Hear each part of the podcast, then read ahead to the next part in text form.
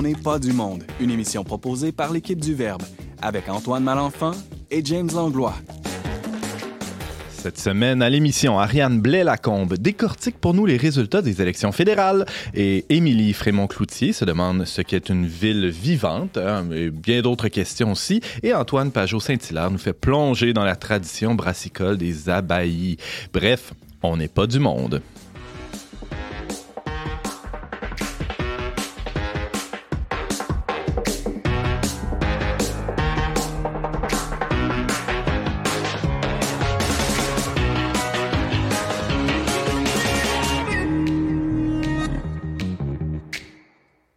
Bonjour à tous, bienvenue à votre magazine Foi et Culture. Ici Antoine Malenfant en compagnie du pétillant James Langlois. Salut James.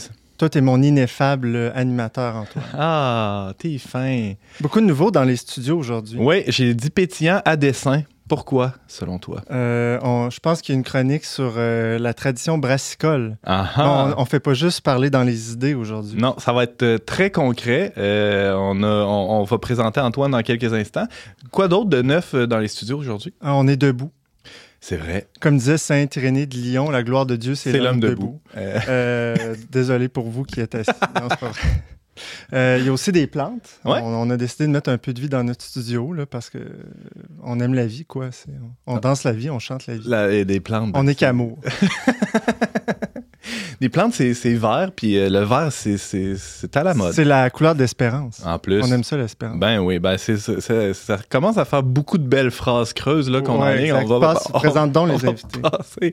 Hey, euh, salut tout le monde, je suis content de vous voir. Il y a plein de, de- de beaux visages autour de moi. Émilie Frémont-Cloutier, salut. Salut. Euh, Émilie, tu es chroniqueuse dans, dans le magazine. On, on a la joie de te lire depuis, depuis cet été euh, dans, dans nos pages. Et là, tu viens de nous parler d'un de tes sujets de prédilection. Oui, ben c'est ça, je vais vous parler, euh, en tout cas en lien avec la crise du logement qui sévit actuellement au Québec, en fait, euh, comment, euh, comment ça nous interpelle en tant que catholiques, Mhm. puis comment, comment aussi en lien avec la communauté, là, comment avoir une communauté plus, plus vivante. Parfait. On va t'écouter avec euh, attention. On- en fin d'émission, on a aussi Antoine Pajot-Saint-Hilaire. On, a volé le punch un peu tantôt, qui va nous, nous faire, euh, faire une incursion dans le monde de la, la bière de monastère. Le, ça? le punch qui est pas aux fruits. Exactement, le punch, euh, le punch au malt. Ah ouais, c'est ça. Oui, c'est ça, je vais vous parler de la tradition brassicole monastique, Mhm. effectivement. Ça me fait plaisir. Euh, nos papilles euh, n'en peuvent plus et on, on- on a très hâte à la fin de l'émission. Euh, bienvenue à l'émission euh, à vous deux et euh, sans plus tarder aussi, on aura la, la chronique d'Ariane Blais-Lacombe. Salut Ariane. Allô, Antoine? Tu nous parles d'un sujet pas facile, là. Ben, un sujet pas facile, mais le fun. Des élections, c'est le fun. Ah ouais! Ben oui, moi, en tant que diplômée en sciences politiques, j'aime beaucoup ça, les élections. Puis, euh, C'est comme ton Super Bowl un peu. hein. C'est un peu comme, euh, comme mon Super Bowl. Puis en fait, euh, maintenant que je pense, j'ai quand même été à l'extérieur euh, du pays pendant plusieurs années. Donc, je me rends compte que c'est la première campagne électorale que je faisais au Canada depuis plusieurs années. Puis j'avoue que j'ai trouvé ça le fun. T'as pas haï ça. Bon, ben, on va, on va entendre ton analyse dans quelques instants.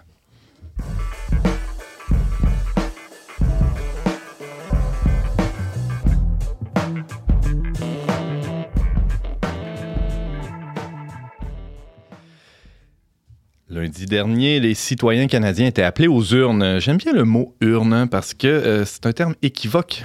Ça a aussi une, signification funéraire. hein. Et euh, ben, choisir, c'est faire le deuil de toutes les alternatives euh, qu'on exclut. Hein, c'est, des gros liens que je fais là. là. Je, je vois tout le monde qui, qui bouge les sourcils autour de la table. Alors, pour faire le bilan euh, de- du choix des Canadiens et surtout pour regarder vers l'avenir qui nous attend au pays, on reçoit la chroniqueuse politique Ariane Blais-Lacombe. Salut Ariane. Bonjour, Antoine. T'es en deuil de quoi, toi, aujourd'hui? Non, non, non. euh, je vais commencer avec une autre question. Ça commence fort. Ça commence fort. Non, mais euh, ta, ta soirée électorale s'est bien passée sans, sans te demander si, si tu as perdu ou gagné tes élections. Là. Ça, ça, ça, c'est, pas, c'est pas ça le, le sujet de la chronique. Tu as eu une belle soirée? J'ai eu une belle soirée, oui. Ouais. J'ai eu du, euh, du fun à suivre ça. On dirait que j'avais oublié à quel point les bureaux euh, de scrutin ferment tard. Ah. Puis finalement, ça prend du temps dans la soirée électorale avant qu'on commence à avoir des résultats euh, vraiment intéressants. Mais une fois que c'est parti, je dois avouer que été surprise à la Ça Euh, déboule vite, là. Ça, ça déboule vite, puis rapidement, euh, les médias sont capables de faire des projections pour euh, fou, la hein? couleur du gouvernement, puis Ouais. mi- minoritaire, majoritaire. Alors, pendant deux heures, on a les, les résultats de- des, des provinces atlantiques, puis en dedans de 15 minutes, on a tout le reste. C'est c'est à peu près ça. Euh, James? Je fais une petite intrusion dans ta chronique pour euh, parce qu'on a parlé des, des bureaux de scrutin là, pour souligner le travail acharné des bénévoles qui travaillent dans les bureaux. Moi, j'ai un ami qui a fait ça, Jean Fortin, cette année. Je ne sais pas s'il nous écoute. là. Oui, oui. Puis il a travaillé, de, il a fait ça de 8 heures le matin à minuit le soir. Puis à minuit, lorsque le dé- là, ils, ont, ils ont terminé le décompte là, du dernier ballot, là, ils se sont rendus compte qu'il manquait un bulletin de vote. Ils ont été obligés de recommencer le décompte au complet.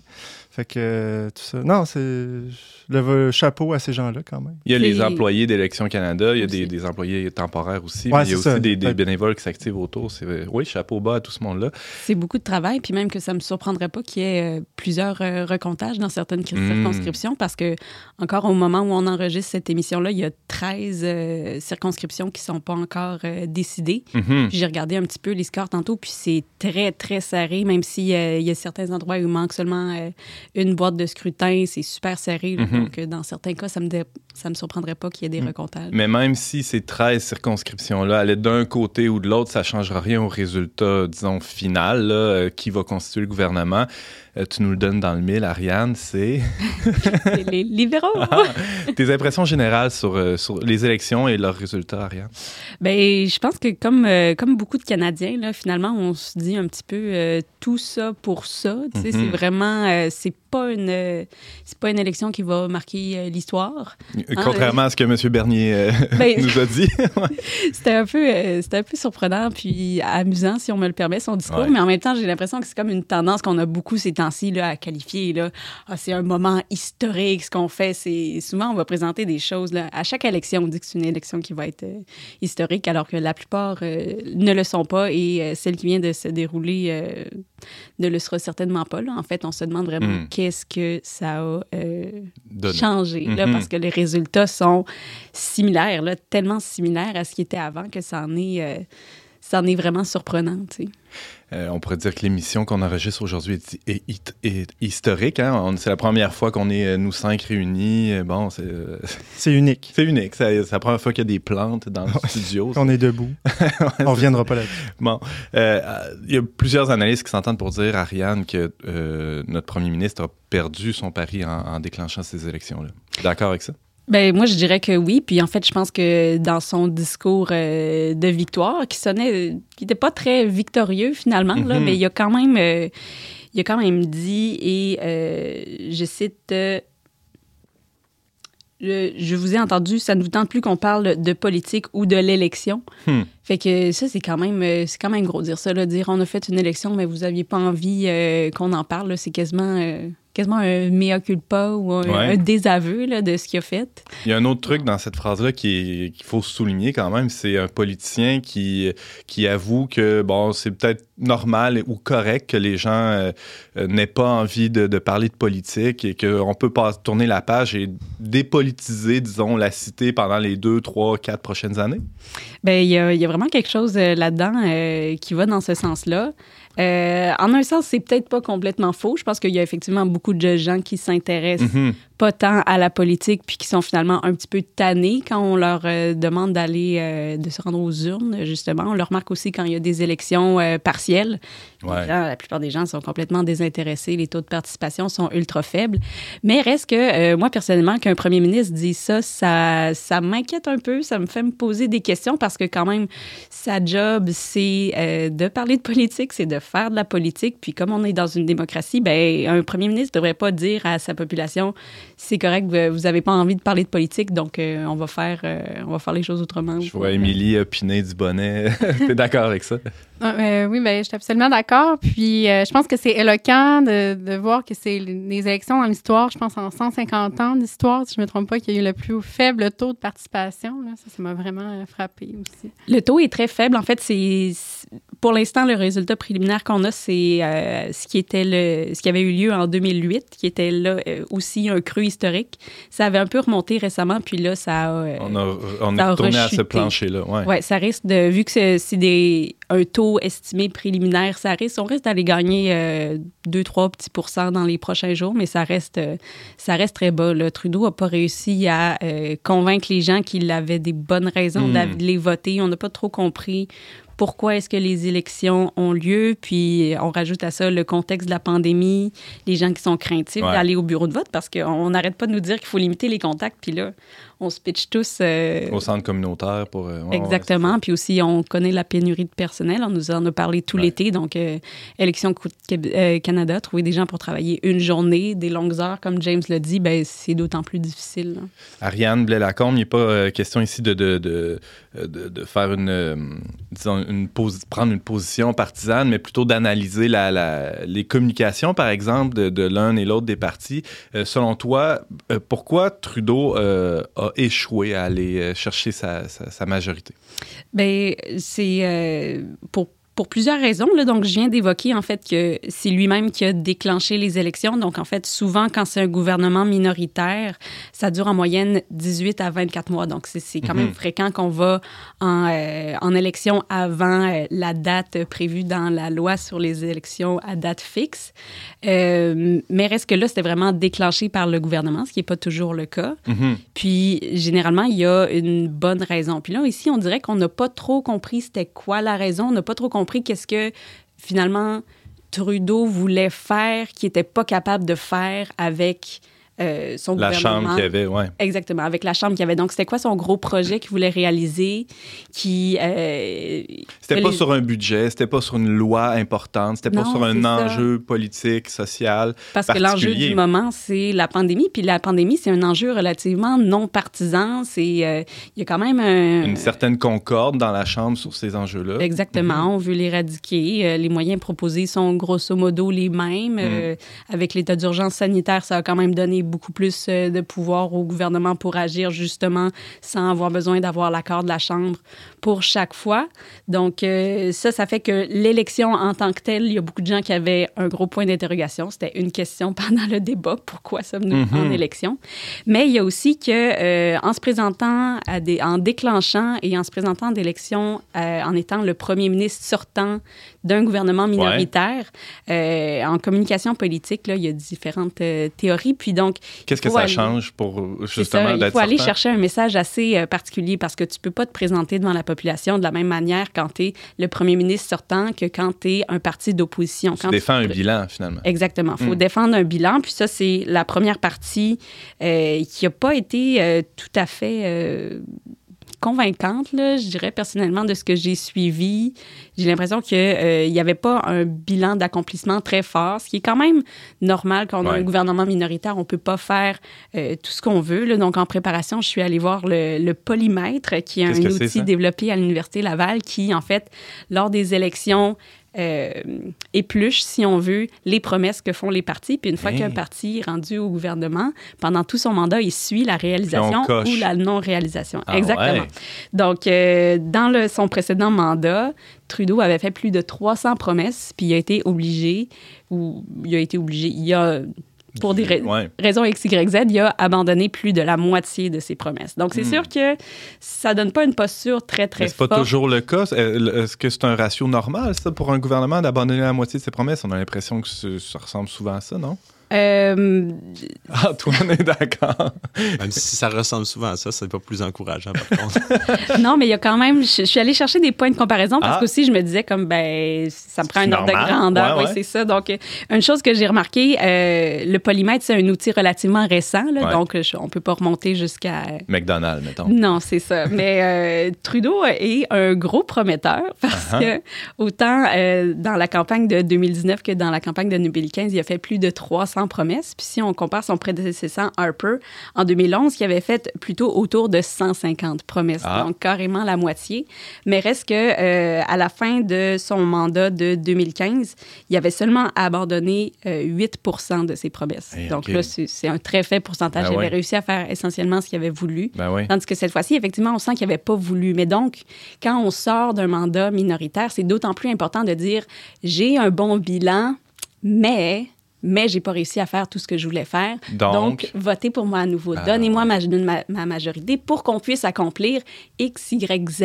Puis là, Ouais. on, espère que c'est des, on espère que c'est des projets porteurs, des projets qui vont convaincre les gens non seulement de se présenter aux urnes, de voter, de voter en grand nombre. Mm. Puis là, ici, on dirait que, donc, ces trois aspects-là, pourquoi on vote, qu'est-ce qu'il a fait, qu'est-ce qu'il veut faire, c'est comme resté un petit peu un point un point d'interrogation pour beaucoup de gens.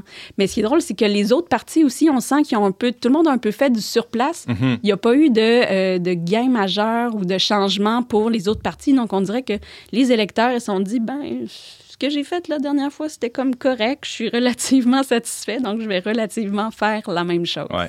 Ariane, il nous reste à peine deux petites minutes. Euh, J'aimerais ça t'entendre sur le, euh, la place des croyants dans, dans une élection, spécialement une élection fédérale comme ce qu'on vient de vivre. Est-ce que euh, qu'on sait s'ils votent d'une façon ou d'une autre, ou y a-t-il des tendances qu'on peut dégager? Mais ça, Antoine, ça serait un sujet super intéressant pour euh, une prochaine chronique parce qu'il y a vraiment des théories super intéressantes sur le vote catholique au Canada. Donc, euh, chaque pays a ses propres dynamiques électorales. Puis, Ouais. au Canada, la dynamique principale, c'est les régions. Euh, N'importe qui qui a regardé la, la carte électorale voit que c'est bleu au milieu, c'est rouge en Ontario. Dès qu'on voit des petits points, on grossit ville versus région. Donc, la- les dynamiques électorales du Canada sont vraiment très euh, géographiques, Ouais. mais qu'il il y a quand même un clivage euh, religieux, il y a quand même, ça aussi, ça vient jouer, surtout dans certaines circonstances. Euh, Jusqu'à très récemment, les catholiques avaient beaucoup tendance à voter pour les libéraux, Ah oui. ce qui euh, m'a surpris. Là, on parle de pourcentage élevé, là, de plus de 50 OK. On aurait cru conservateur. Hein? Euh, on aurait cru récemment avec Harper, c'est euh, Ouais, un espèce de lien qui s'est un peu défait. mhm. Puis là, j'ai pas euh, pour l'instant de données sur les élections plus récentes, là, par Bien exemple sûr. depuis le retour de Trudeau, mais ça me ferait vraiment plaisir de revenir vous en parler parce que moi, c'est un sujet que je trouve absolument fascinant. Ben ouais. Ben, c'est tout le temps qu'on avait, Ariane, mais euh, déjà, c'était très éclairant. Merci de, de tes lumières et de ton analyse de ces élections qu'on vient tout juste de vivre. On aura sûrement l'occasion, comme tu dis, d'en reparler euh, dans le courant de l'année. Et il y aura d'autres élections aussi à venir, les élections municipales, entre autres, dans les prochaines semaines, et les provinciales euh, dans, dans plusieurs mois. Mais on va se donner le temps de digérer tout ça. Merci, Ariane Delacombe, et à bientôt. Merci à vous.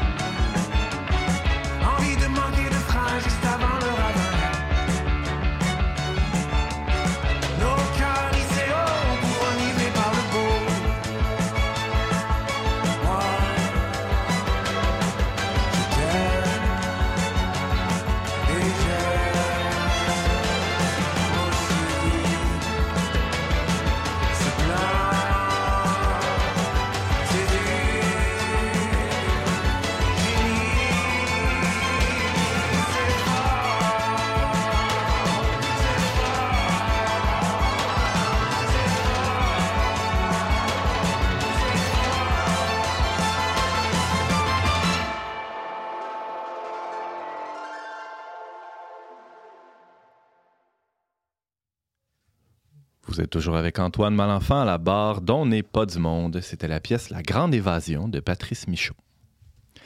En Chine, la valeur d'un logement au centre-ville de Shanghai équivaut à 46 fois le salaire annuel moyen. À Vancouver, c'est 11 fois le salaire d'un citoyen euh, ordinaire, disons. Là. Euh, et au Québec, ben, c'est sûr que le rapport est nettement plus avantageux, on s'entend. C'est pas, euh, pas Vancouver ni Shanghai, mais quand même, euh, les effets de la crise immobilière se sont fait sentir durement durant la dernière année, spécialement lors de la fameuse journée nationale du déménagement, soit le, le 1er juillet, où des centaines de familles, particulièrement dans les milieux urbains, se sont retrouvées à la rue.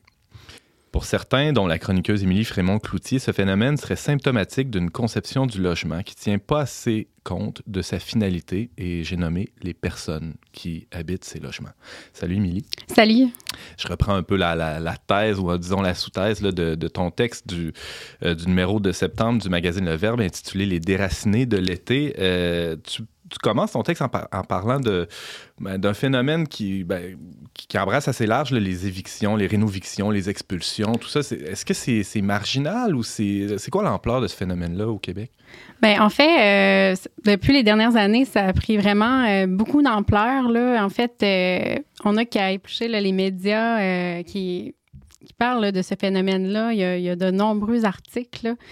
Euh, donc, euh, je dirais que c'est un phénomène qui touche encore plus fortement, je dirais, euh, Montréal, des quartiers Ouais. comme, euh, comme Verdun, Saint-Henri, je dirais qui, sont en phénomène de, de gentrification. Ici à Québec, ça va être beaucoup, je dirais, sec- secteur du centre-ville.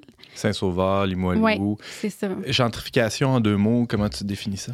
La gentrification, en fait, c'est euh, c'est le fait de, de développer logements, euh, services, euh, je dirais, euh, dans, dans un secteur qui est, qui est nouvellement prisé, là, je dirais, par une, une nouvelle génération de gens un peu plus aisés.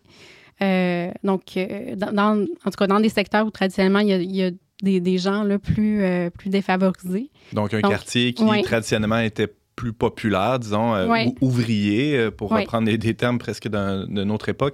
Euh, tout d'un coup, il y a des gens qui se mettent à acheter des condos, euh, découvrent la valeur de, de- justement d'être proche du centre-ville, par exemple, ou Oui, de il se développe certains un services. style de vie. Ah ah. Puis, euh, pour répondre à ce style de vie-là, ben, c'est ça. Il y a des commerces qui se, qui se développent. Il y a des logements. Il y a des promoteurs qui achètent des logements pour qu'ils se mettent à être plus subdivisés. Donc, il Ouais. avoir une rareté aussi des, des grands logements. Euh, on parle des gens démunis, mais c'est c'est seulement aussi un certain profil de, de la population. là. C'est des- une, famille. Ça peut Mhm. être plus difficile de, de trouver un logement. euh, euh, simplement trouver un logement, puis encore plus en trouver un qui est abordable. Ouais. Parce euh, quand on parle de- de- d'expulsion, là, on, on- dans l'imaginaire collectif, disons, il y a, il y une partie de, de ça qui, est- qui va être associée à des gens, des mauvais payeurs ou des, des gens qui, qui mériteraient peut-être d'être expulsés, là, mais c'est ah, loin d'être seulement le- le- le- ce cas-là. là. Non, non, c'est ça, c'est Mm. loin. Ça dépasse largement ce phénomène-là. Je, je dirais, dans, dans les articles en question que j'ai lus, il y a eu Ouais. des cas de rénoviction. euh, pour prendre un cas type, là, un article d'une dame qui, euh, qui vivait depuis euh, une trentaine d'années dans le même logement, euh, un, un couple. Puis en fait, il existe une loi en fait pour les gens qui ont plus que de, de 70 ans là, pour défendre leur droit de rester euh, dans un logement euh, quand ça fait des, des nombreuses années qu'ils sont présents. Mais Ouais. il y a vraiment une lourdeur bureaucratique à tout ça pour que les gens arrivent euh, véritablement à se défendre, que ce soit appliqué. euh, là, c'est une autre paire de manches. Mhm.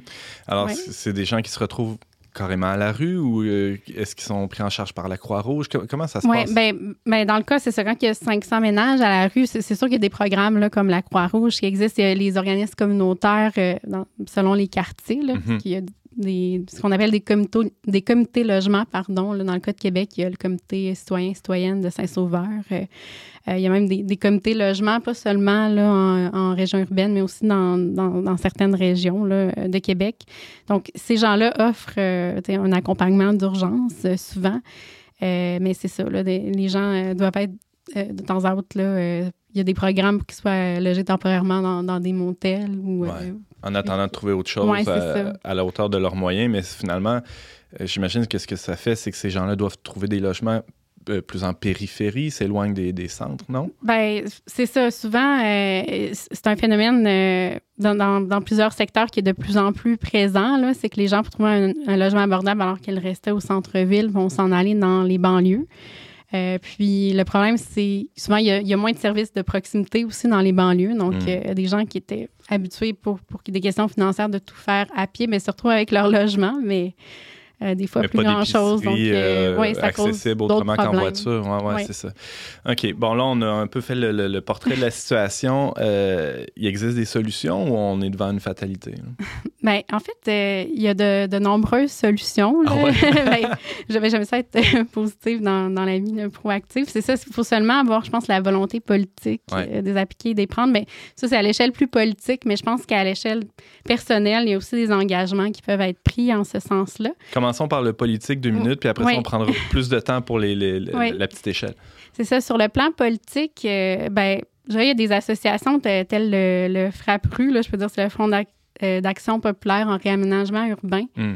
euh, finalement, qui est une- à l'échelle nationale, défend le droit au logement. Eux, ça fait longtemps qu'ils disent et qui, qui réclament qu'il y ait comme une construction de 7 000 lojo- logements sociaux par année au Québec. Je pense que c'est 50 000 à l'échelle du Canada. Euh, parce que c'est ça, il y a vraiment un, un grand besoin, mais pour que ce soit appliqué, je pense que ça prend une volonté politique, puis Mhm. même, euh, bon, au niveau provincial, mais dans chaque municipalité ici, puis euh, des groupes à Québec notaient qu'une occasion manquée de ça récemment, c'est à Vanier. Il y a un réménagement du centre d'achat Place de Place Peur de Lys. C'est vrai. Puis, euh, c'est ça, il y a le quartier Vanier qui est situé tout à côté, qui est, euh, qui est un quartier où je dirais la concentration là, euh, je dirais de gens qui, qui, qui ont un faible revenu Mhm. un certain niveau de faible revenu. Puis, euh, ça aurait été une bonne occasion, en fait, que la construction des logements à Fleur de Lys, il y en ait une partie qui soit, au moins une partie qui soit abordable Ouais. ou euh, subventionnée, mais euh, Il aurait ça pu serait avoir un pas partenariat Ouais. dans, dans cette histoire-là. où, ça. justement, ce serait pas du tout prévu pour l'instant dans le projet, alors Mhm. qu'on voit clairement que aux alentours, c'est c'est un besoin euh, qui est là. Puis euh, c'est ça. Puis j'aime mieux, tu sais, c'est- pas parler, euh, tu sais, parce que ça peut être stigmatisant de dire, ah, les gens sont pauvres dans ce coin-là. Je pense que c'est important quand on parle de logement de ne pas aller forcément dans ce terme-là, mais juste, tu sais, nommer que, que c'est ça, il y a des gens qui ont un plus faible euh, niveau de, de revenus dans Ouais. certains secteurs. euh, James? Mais parlant des, des logements pour les personnes à faible revenu, là, ce qu'on- peut-être ce qu'on appelait autrefois les HLM, là, mhm. c'est- c'est- est-ce qu'on remarque une baisse généralisée dans, dans l'écosystème québécois ou c'est quoi la situation un peu de ces logements-là? Est-ce que tu sais?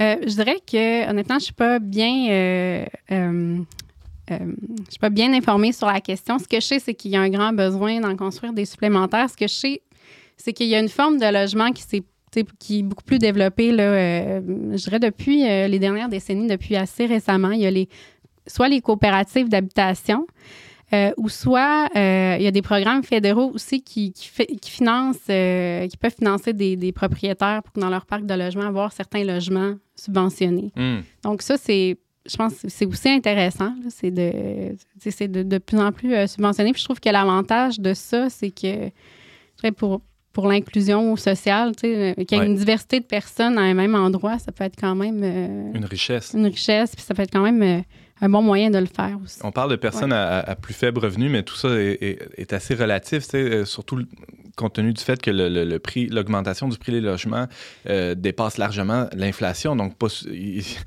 il, suffit pas d'être pauvre Oui, là, pour fait. être atteint par ces, euh, ces enjeux-là. Euh, Oui. Quelqu'un, une famille, euh, disons, classe moyenne, pourrait subir les, les contre-coups de, de la flambée immobilière, c'est évident. Émilie, on a parlé du, de, de l'aspect un peu plus politique. là. Nous, comme simples citoyens dans notre quartier, y a-t-il des choses qu'on peut faire pour améliorer la situation? Oui, ben moi je pense que tout simplement, euh, bon, je, parlais de, de coopératives d'habitation. Il y a des projets qui se mettent en place. Ça peut être s'engager de, de près ou de loin euh, dans des projets comme ça. Euh, ça peut être aussi penser, quand on veut déménager, à, céder son bail. Un peu à l'avance, ça, a l'air niaiseux, mais c'est vraiment un des meilleurs moyens. dans le fond, payé le- un logement à un certain montant avec pas beaucoup d'augmentation, un certain nombre d'années, puis tu, planifies pour le, le céder à une autre personne. Euh, je dirais aussi, euh, ça, je dépasse un peu le terme strictement euh, du logement, là, mais je pense que, tu sais, c'est pour que des gens se sentent bien dans une communauté, euh, être bien logé, c'est aussi euh, être dans, dans une communauté euh, vivante euh, où il y a. euh, C'est au-delà des quatre murs. ouais. c'est ça. Je dirais c'est c'est favoriser euh, le, le bon voisinage ou euh, simplement aller vers les gens que, que je dirais qui euh, qu'on qu'on fréquenterait pas si facilement normalement, tu dépasser ses propres euh, cercles d'amis, tout ça. Là. Mhm. Euh, en fait, je faisais référence dans, dans, le, dans la chronique que, que j'ai écrite. Là, le pape nous invite, nous invitait en juillet. C'est une prière qui, qui faisait, ça, ça se nomme, c'est des petites capsules qui se nomment la prière du pape. Ouais. Puis, euh, C'est comme ses intentions oui, c'est ça. là, ouais, ouais. Puis, euh, il nous encourageait à être architecte euh, de l'amitié sociale. Hmm. Donc, moi, ça m'a amené une réflexion de dire, ben, bien concrètement, euh, à l'échelle d'un quartier, quand je vis dans un quartier, c'est quoi que ça implique? Euh, ben, je pense que c'est ça, c'est ça, ça implique de d'essayer de, de, de- c'est ça, de, de côtoyer des, des gens que pardon, je, je me répète là, mais c'est ça, c'est Qu'on qu'on côtoierait pas ça. nécessairement euh, dans des cercles d'intérêt. euh, Ouais, c'est ça. Par exemple, on, ouais. on, on a une voisine qui est plus âgée ou on a Oui, à l'autre voisin après qui euh, euh, qui appartient pas nécessairement au même groupe social que nous, mais que qu'on qu'on gagnerait à connaître. Justement, Oui. ça fait partie de la, de la richesse de, de la diversité, de la diversité qu'on retrouve dans les quartiers. Pour avoir habité dans Oui. les quartiers populaires, euh, euh, quand j'étais étudiant, disons, Oui. ce, qui, ce qui me fascinait, c'était justement de, la, de voir la, la grande diversité. Moi, j'appelais, euh, le- ben, il y avait les locaux, là, ceux qui étaient là depuis Oui. des générations. C'était, je le voyais dans tes notes, tu disais que c'est des euh, c'est une, euh, une mémoire vivante, hein, ces gens-là qui, peuvent nous enseigner beaucoup sur la, la vie du quartier, par exemple. James? Euh, moi aussi, je peux témoigner que j'ai passé une bonne partie de mon enfance là, dans un HLM, dans une rue où il y avait plusieurs HLM, en fait. Puis euh, c'est ça, tout le monde se côtoyait, tout le monde se connaissait. euh, il y avait une vie, là, c'était un peu une jungle des fois, mais c'était extra- c'était extraordinaire. là. Mhm. Alors, comment préserver ça, euh, justement, en, en se visitant un peu plus, en, en osant se déranger, Émilie, tu disais? Oui, ben, je dirais en osant se déranger, cogner aux portes, mais c'est aussi, euh, je dirais, en termes d'aménagement, là, Mm. euh, tu sais, carrément, euh, je dirais, dans, il y a un projet dernièrement là, qui a été, euh, euh, en tout cas, initié par Saint-Roch. Il y a une citoyenne qui demandait à ce qu'il y ait un, un stationnement, un parc en place, un stationnement Ah, qui ouais. était en vente. Donc, c'est le genre d'initiative que les citoyens peuvent demander à leurs élus pour qu'ils se fassent plus de- d'espace vert, mais pas développer n'importe comment, mais des lieux qui suscitent la rencontre, en fait. Ça, Mm. c'est- ça, c'est un, bon moyen d'améliorer la vie de, de quartier, en fait. Puis on, on pourrait être étonné de voir à quel point euh, le- le- la politique municipale, c'est très proche du citoyen. On peut avoir un impact assez facilement, je pense, hein, comme, comme citoyen euh, au niveau municipal. C'est bien plus facile de changer une politique municipale qu'une politique fédérale, par exemple. Oui, ben c'est ça, à contacter euh, nos, élus ou juste aller au conseil municipal Mhm. faire de telles demandes. Là, ça, ça peut être euh, reçu assez facilement. Aussi, euh, les comités citoyens qui, qui existent là, dans, dans divers quartiers aussi. on peut faire un bout de chemin avec eux, c'est certain. Mhm. Euh, puis, euh, c'est ça. Il y, a, il y a toutes sortes d'alternatives. Puis, je dirais, pour, euh, tu sais, au niveau entrepreneurial, là, euh, euh, euh, parce que je dois parler, il doit y avoir plusieurs entrepreneurs euh, immobiliers qui nous écoutent, ou en tout cas. euh, On mais en je pense connaît. que, Ouais, mais je pense que ça, ça peut être.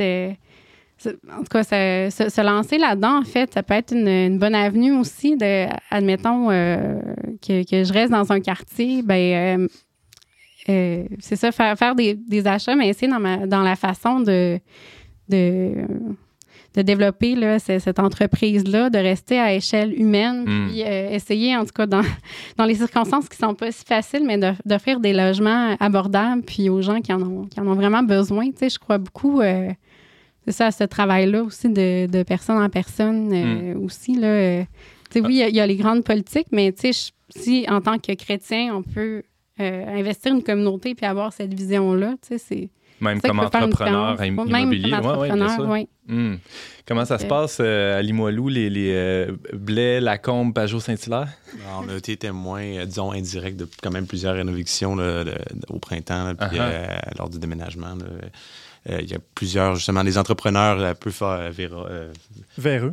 euh, ouais, disons, là, euh, euh, je veux dire voraces, mais euh, qui sont, euh, ouais, qui sont, euh, sont bien implantés dans le quartier, qui font beaucoup d'achats, justement Ouais. pas à échelle humaine. Euh, le locataire est euh, vraiment euh, le dernier souci des soucis, le profit Uh-huh. est vraiment le premier des soucis, et là, ça, ça crée vraiment beaucoup de problèmes. Mhm. Puis, euh, on a regardé récemment pour changer de logement, puis juste en un an qu'on était là, on peut, on pourrait pas retrouver ce qu'on a, qui est déjà pas là, les logements euh, Ouais, ouais, ouais. mythiques avec des loyers euh, bouchés de pain, là, mais reste Hein. que avec euh, c'est ça, là, une petite famille, avoir un certain nombre de chambres, euh, c'est plus possible Ouais, vraiment au centre Ben, juste à. Québec, en Mhm. fait, trouver un, un logement où est-ce qu'on peut avoir 3, 4, 5 enfants euh, comme locataire, là, c'est parce que ça existe presque plus. Mhm. Ouais, c'est c'est vraiment difficile. De, de notre côté, on, tu sais, on a renoncé à s'acheter une propriété aussi au centre-ville parce que c'est ça, c'est vraiment trop dispendieux. En tout cas, c'est Mhm. un autre sujet là, qui est Ouais. le marché locatif, mais euh, c'est ça. Puis juste, je pense qu'être témoin au centre-ville aussi de la, de la montée de l'itinérance, je pense que Ah c'est ouais. c'est aussi une conséquence euh, de ça. Mais c'est c'est un sujet qui pourrait être élaboré aussi davantage. Mm. Merci beaucoup, Émilie Frémont-Cloutier, pour, pour ce texte, pour la chronique que tu viens de, de nous livrer. Euh, ça va continuer à mijoter, je pense, là, de devenir des architectes de l'amitié sociale. C'est le- c'est vraiment un beau projet. Euh, merci en- encore, Émilie. Ouais, merci, Antoine.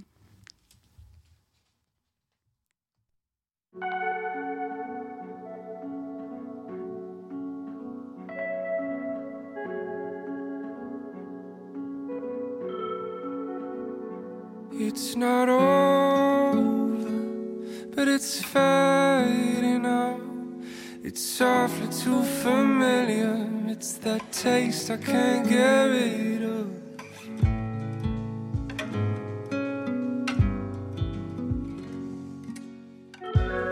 And all this back and forth slowly took its toll. Think it's time for both of us to go.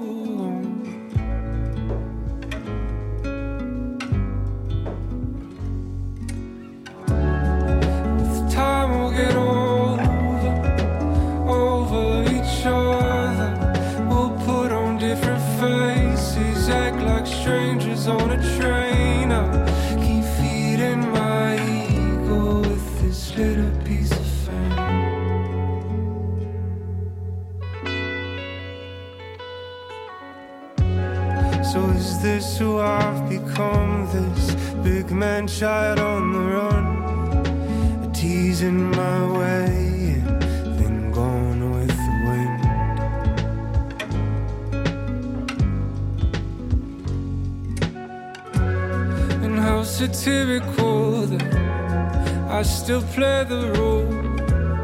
A lost cause out to cause a lot more trouble.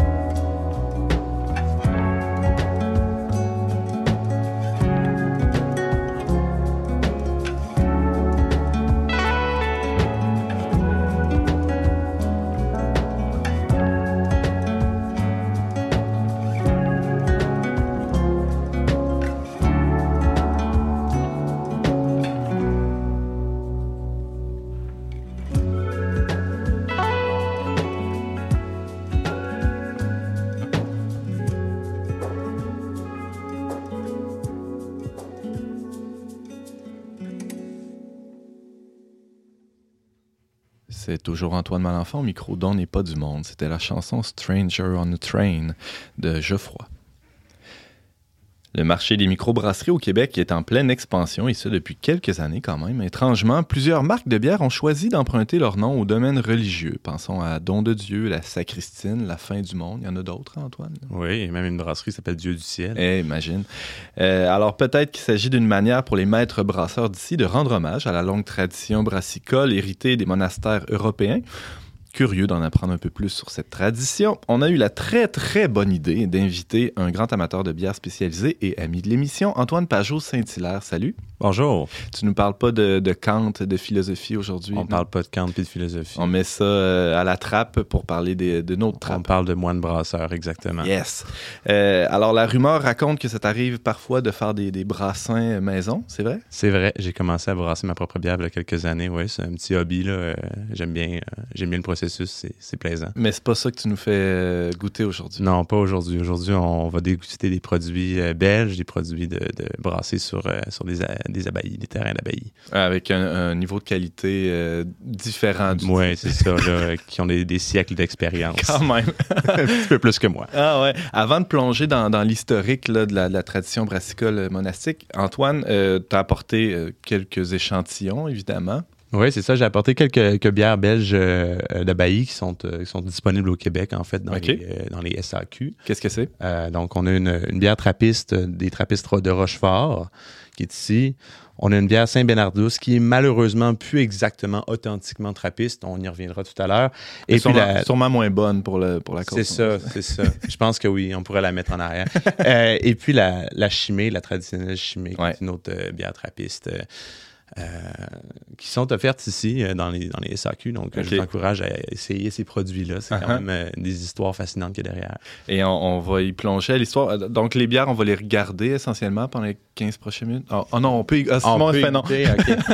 C'est vrai, il y a Simon qui est là. hein. Qu'est-ce qui il est apparu soudainement? C'est c'est un peu drôle, ça. Salut Antoine, tu sais, moi, que je, très- je pratique la docilité à l'Esprit Saint. Puis Ok. j'ai- comme senti dans le bureau qu'il fallait que je vienne en studio Ah pour ouais? m'assurer que tout était correct. Puis là, euh, tout tout de suite compris que l'Esprit Saint m'avait amené parce que j'avais besoin de quelqu'un pour ouvrir les bières. Ah, ben, ben là, le- le- oui, sois docile. Vas-y, écoute, euh, écoute cet élan-là qui, qui est en toi, Simon. Ça, tout le monde en parle. Il y a Manon. Nous, on a Simon. Euh, ben, moi, je vais prendre la blonde, tiens. Mais tu peux commencer par servir euh, nos, nos invités. Euh, alors, Antoine, euh, ça part d'où cette, cette longue histoire-là? Est-ce que c'est les moines qui ont inventé la bière? Non, malheureusement, on ne peut pas dire que ce sont les moines qui ont inventé la bière. En fait, la bière est d'une tradition millénaire. Ah ouais? On estime euh, la découverte euh, euh, de ce processus-là, ou l'invention, là, on pourrait, on pourrait débattre de ce que c'est une invention ou une découverte. Hmm. Mais bref, l'invention, disons, de la, de la bière, on, on la- on la- l'estime à environ 6000 ans avant Jésus-Christ. Euh. Donc, euh, bien avant les moines. Euh, Où, où, où ça s'est passé, ça? euh, ben, dans le croissant fertile, grosso modo. Hein. Où tout se Où passait. tout se passait, Il y là, a à l'époque. 6000 ans, là. ouais. Donc, c'est ça. La découverte de, de- de l'usage des céréales, puis finalement que les céréales peuvent être fermentées, que la levure va les fermenter, puis qu'on va avoir un breuvage alcoolisé à base de céréales. C'est ça, c'est les premières bières, disons. Mais dans la culture populaire, on, on- on associe beaucoup la culture brassicole aux moines, puis à la vie monastique euh, médiévale. Pourquoi on fait ce lien-là? Euh, J'imagine ben, parce qu'on est un peu héritier finalement de cette, euh, de cette civilisation-là chrétienne. Euh, euh, donc, on est habitué à penser la, la bière, c'est d'origine européenne, ce genre de, de trucs-là. Ouais. C'est pas tout à fait faux dans la mesure où ils ont, ils ont les, les moines médiévaux ont effectivement contribué à consolider une culture brassicole, à l'uniformiser. Ouais. Développer des procédés stables, des Exact- recettes. exactement. Oh, pop. Beau petit, beau petit bruit, ça. Une petite chimée là, qui vient de s'ouvrir. OK, alors, euh, les, les- des moines brasseurs, on pourrait penser que c'est un peu antinomique là, ou paradoxal. C'est une vie de piété, mais à la Ouais. fois, on brasse de la bière. Ouais. Comment ça peut être Non, conciliable? mais c'est ça qui est génial avec les moines, c'est que c'est des communautés euh, extrêmement priantes, donc euh, on a une espèce, je dirais quasiment un devoir de- d'admiration envers elles. Mais de l'autre côté, ils nous produisent des petites confitures, du miel, du chocolat et de la bière. Il y a même des jujubes ici Ben, dans Charleroi. Bon, ben, Ouais. c'est ça. Alors, euh, euh, qu'en est-il? Bon, ben, les moines vivent selon une vie euh, euh, euh, guidée par le principe ora et labora, donc prier et travailler. Hein. Euh, donc, le James, travail... James va intervenir. Oui. ça, ça, ça, Ben, ça démange. Vous saviez pas que l'alcoolisme est un chemin de sainteté? parce que, Explique. parce que Même au Qui- sein d'un monastère? non, parce que qui boit dort, qui dort ne pêche pas, or qui ne pêche pas est sain. Oui, j'ai Ah, déjà entendu ce syllogisme. Ouais. Fallacieux, par Ouais, exemple. il y a peut-être des prémices euh, problématiques. Mais on a dit qu'on parlerait pas de philosophie, donc on ne décortiquera pas le syllogisme de James. Oui, c'est ça. Donc, ora et labora, ces deux principes-là. Tra- le travail pour le moine, c'est extrêmement important. Puis le travail, c'est pas une question de produire un, un- un- un- un produit qui va nous faire commettre bon, euh, des péchés ou des niaiseries. Mhm. C'est vraiment de produire. euh, un de faire un travail qui va produire quelque chose de beau à partir de la création. Mhm. C'est d'être en harmonie avec la création qu'on est capable de produire d'aussi belles choses. Pensons au fromage. euh, C'est ça, par le exemple. fromage. C'est c'est pas, euh, pas une déformation de la création, c'est une, quintessence Ben de, euh, du, du don que Dieu nous a fait. Alors, euh, alors les moines, dans cet esprit, travaillaient. Le travail, par contre, est euh, euh, d'abord et avant tout orienté vers la communauté. Euh, surtout à l'origine, les moines vivent une vie qu'ils essaient, euh, qu'ils espèrent le plus possible autarcique. Donc, ils veulent que le monastère soit véritablement autosuffisant. Euh, c'est pour ça qu'ils cultivent euh, les légumes, la- les céréales et qu'ils font de la bière aussi pour les moines. Mhm. Évidemment, quand il y a des surplus, à, à l'origine, les, les surplus de bière, par exemple, étaient généralement distribués aux gens qui habitaient proches de, de l'abbaye, donc à la communauté chrétienne environnante, qui venaient dans un, un pub euh, du, du monastère Ah pour ouais. déguster quelques produits, euh, faire communauté aussi. Parfois, la communauté, j'imagine, avait participé aux récoltes ou euh, d'une Ouais, manière. C'était rapproché lors du, du vraiment travail d'élaboration. symbiose Mhm. euh, du- dans le travail là, finalement de toute la communauté. Puis bon, avec un monde qui devient industrialisé, la- le- cet idéal de- d'autarcie devient beaucoup plus difficile, on en Mhm. conviendra. Donc, ce que les moines font, c'est qu'ils acceptent de finalement commercialiser leur bière, mais les recettes, les profits qu'ils en font, euh, donc qu'ils en tirent, euh, sont réinvestis pour la communauté. Et lorsqu'il y a des surplus qui excèdent les besoins de la communauté, on s'entend que les moines ne vivent pas sur l'or, euh, lorsqu'il y a des surplus, euh, ils sont redistribués euh, à des œuvres caritatives Mhm. euh, pour, pour agir par charité. Merci beaucoup, Simon. Ah, on peut-tu se faire un santé? Santé, tout le monde? Ah oui, Ah, il y a Simon, là. Ah. Santé, À, la, Santé. à la tradition monastique. la tradition monastique. Merci, merci. Hmm. C'est bien, on sent qu'on encourage les œuvres de charité en ce moment. là. Si j'ai bien compris, c'est ça? si on boit une bière trappiste, euh, j'y viendrai. Si on boit une bière trappiste, oui, on peut, on peut en être assuré. On n'est pas en train de, de- c'est ça, d'encourager le grand capital. là, non? C'est ça. Bon, C'est ben, formidable. c'est- c'est récon- c'est réconfortant tout ça. Euh, Antoine, euh, le temps file à une vitesse euh, folle. Euh, le- le- la tradition brassicole, c'est c'est surtout, disons, euh, euh, localisé dans certains pays. C'est pas toute l'Europe qui produit de la bière. Non, c'est ça. Donc, euh, on identifie généralement deux pays européens très forts en bière, l'Allemagne et la Belgique, euh, qui ont des, des histoires différentes, euh, des bières différentes aussi. Euh, mais c'est ça, donc euh, l'Allemagne est très pionnière, pionnière en fait. Ah ouais? Une des premières brasseries euh, monastiques en Europe, c'est euh, c'est Augustiner, qui est une brasserie fondée en 1328 en Allemagne. Donc, euh, très, très vieille brasserie. C'était les moines de l'ordre des Augustins. Malheureusement, euh, les moines allemands ont cédé rapidement euh, leur brasserie à, des compagnies commerciales. Euh, il y a quelques techniques brassicoles monastiques qui ont été conservées, qui font un- une qualité très forte, qui donnent une, grande qualité à ces bières-là, mais le côté, disons, proprement monastique de la fabrication puis de la, destination, disons, le, pourquoi du comment a changé. Alors qu'en Belgique, euh, il y a une tradition trappiste très forte qui est plus conservatrice de ce côté-là et donc qui conserve non seulement des techniques brassicoles, mais aussi euh, la dimension, euh, disons, euh, c'est ça, proprement chrétienne Mhm. de la fabrication de la bière. Et ça, je trouve ça très intéressant. C'est pour ça aujourd'hui j'ai amené quelques bières trappistes. C'est quoi les, c'est quoi les trappistes, James, en deux minutes? là? Tu sais c'est quoi, toi? Les trappistes, euh, c'est une branche, euh, me semble, des. Des cisterciens. cisterciens, Mhm. exact. Ouais, c'est ça, qui vivaient de manière plus austère. C'est une réforme des cisterciens, je pense, qui a eu lieu au 19e, 18e? À 17. À 17. Ouais. Donc au 17e siècle, effectivement, il y a un, un- une espèce de schisme qui se crée à cause de la modernisation. Il y a des cisterciens qui décident de retourner à la règle de manière un petit peu plus, euh, te dire austère, mais eux vont dire parler de stricte observance ou d'étroite Mhm. observance à- par opposition à l'observance commune. Et là, mais c'est là la naissance des trappistes. Euh, les trappistes, donc, décident de vraiment produire de manière euh, proprement, disons, ou en tout cas de manière plus, euh, euh, je dirais, fidèlement chrétienne. On, en, on en a au Québec, Ben oui, hein? à absolument. Mistassini. Oui, à, font du chocolat. à Oka, si je me souviens bien, les, fr- les trappistes font du fromage. Euh, qui sont maintenant à Saint-Jean-de-Mata. là. Ah, Ouais. oui. Euh, Alors, les, les trappistes, on les retrouve beaucoup. euh, justement, cette tradition-là a été préservée par, euh, par les trappistes en Belgique, surtout euh, dans, dans, euh, dans- dans cette région-là. ouais. bon, c'est ça, ils, ils ont, ils ont des règles très spécifiques, les trappistes, lorsqu'ils brassent de la bière. Comme?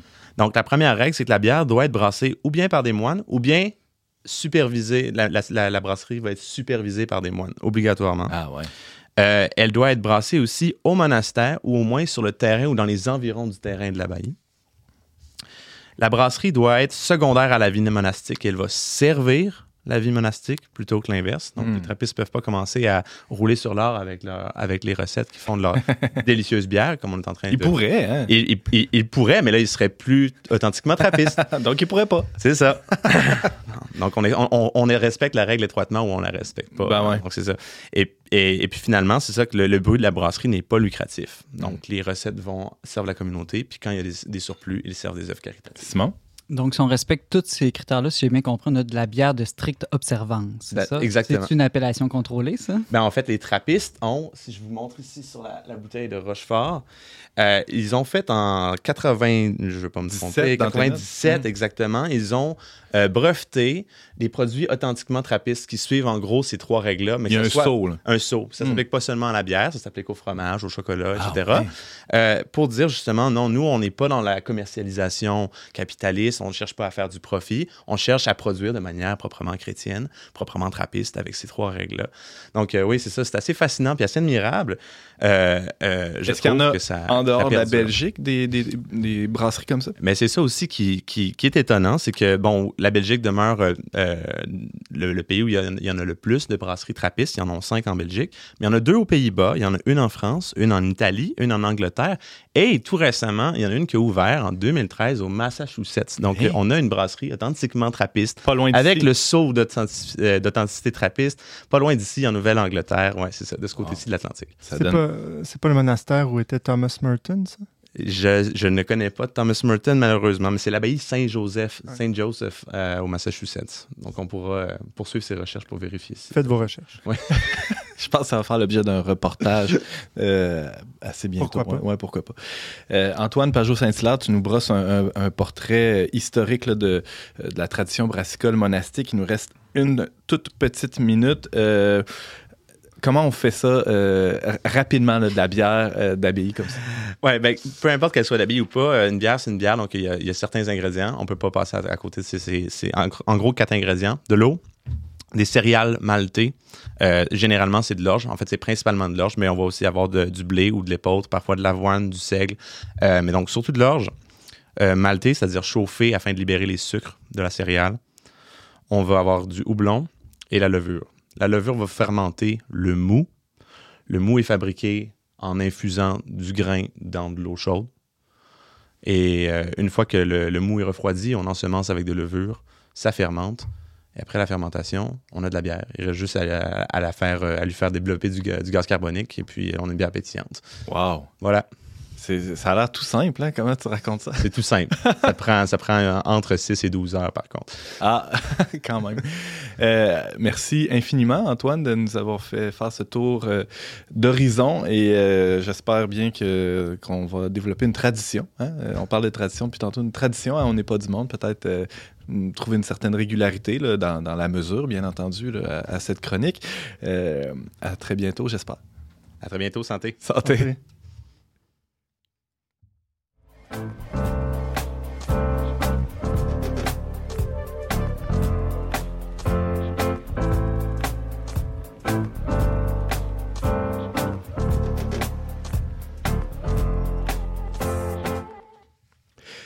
C'est tout pour cette semaine, mais avant de se laisser, on va finir nos verres. Non, c'est pas vrai.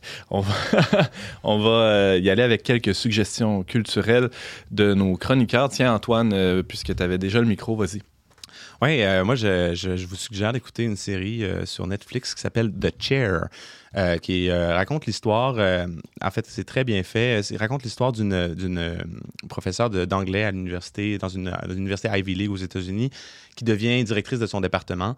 Et là, il y a tout un tumulte étudiant qui, qui se produit. Donc, ça vient chercher les questions du fameux wokisme, mais aussi Mhm. des responsabilités professorales, la question de l'éducation qui est en crise aujourd'hui Ouais. un peu partout dans le monde. Donc, c'est très intéressant, très bien fait. The chair comme The chair. plus la chaise Comme la- plutôt que la chaise. Ouais, c'est ça. Oui. Merci Antoine. Euh, Ariane. Euh, moi, je vous suggère un nouveau groupe de musique que j'ai découvert récemment qui s'appelle Bonne Enfant. Ah, Pas mal enfant, là. Non, pas mal enfant, c'est pas toi, Antoine, Ah. désolé. Non, c'est Bon Enfant. Puis euh, ils font de la musique euh, pop, un peu rock, avec un son un peu vintage des années 70. Euh, c'est super entraînant, c'est léger, ils ont une poésie très imagée. Là. C'est un groupe québécois, puis ils font de la, de la belle musique en français avec un accent de chez nous. J'aime ça. Merci Ariane. Bon enfant à découvrir peut-être sur les ondes dont n'est pas du monde bientôt, James. Oui, euh, il y a une, une auditrice là, euh, qui nous a écrit euh, sur notre chaîne YouTube maintenant, qui est disponible. Elle a écouté l'émission la semaine dernière. Chantal Roussetti, elle nous a dit Je veux vous suggérer euh, de parler de cette euh, série de vidéos qui a été faite par euh, l'organisme québécois Vivre dans la dignité, dont on a déjà invité les représentants ici plusieurs fois à l'émission. Et Vivre dans la dignité, c'est un réseau citoyen qui fait la promotion euh, de, de- de- de- des soins palliatifs, notamment. Euh, et euh, ils ont produit une série de sept vidéos, Le trésor des soins palliatifs. Souvent, on entend parler de ça, mais c'est un peu confond... Ça laisse un peu les gens sur leur faim. C'est quoi les soins quoi ça? palliatifs?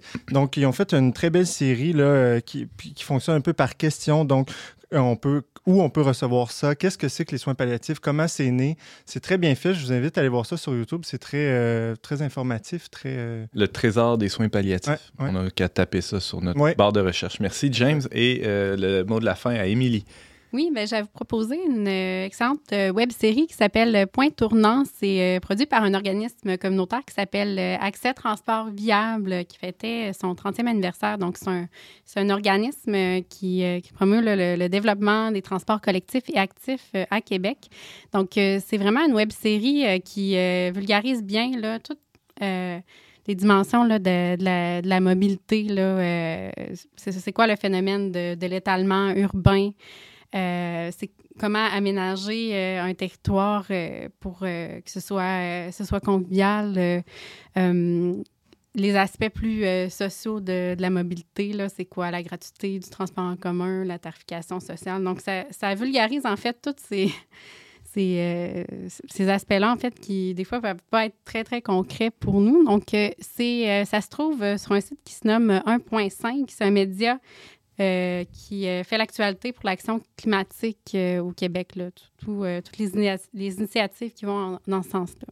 Donc, Donc, ça s'appelle, la série s'appelle Point Tournant. C'est sur euh, le site euh, 1.5. Merci Émilie Frémont-Cloutier. Merci à tous nos chroniqueurs d'avoir été là cette semaine. Merci à vous aussi euh, d'avoir été avec nous. Vous pouvez réécouter ou partager cette émission en tout temps via votre plateforme de balado-diffusion préférée. Pour tous les détails, visitez le traitdunionverbe.com baroblique radio. Je remercie tous nos dévoués chroniqueurs, James et Marie-Pierre à la technique, ainsi que la Fondation Lucien Labelle pour son soutien financier. On se retrouve la semaine prochaine, même heure, même antenne, pour une autre émission dont n'est pas du monde.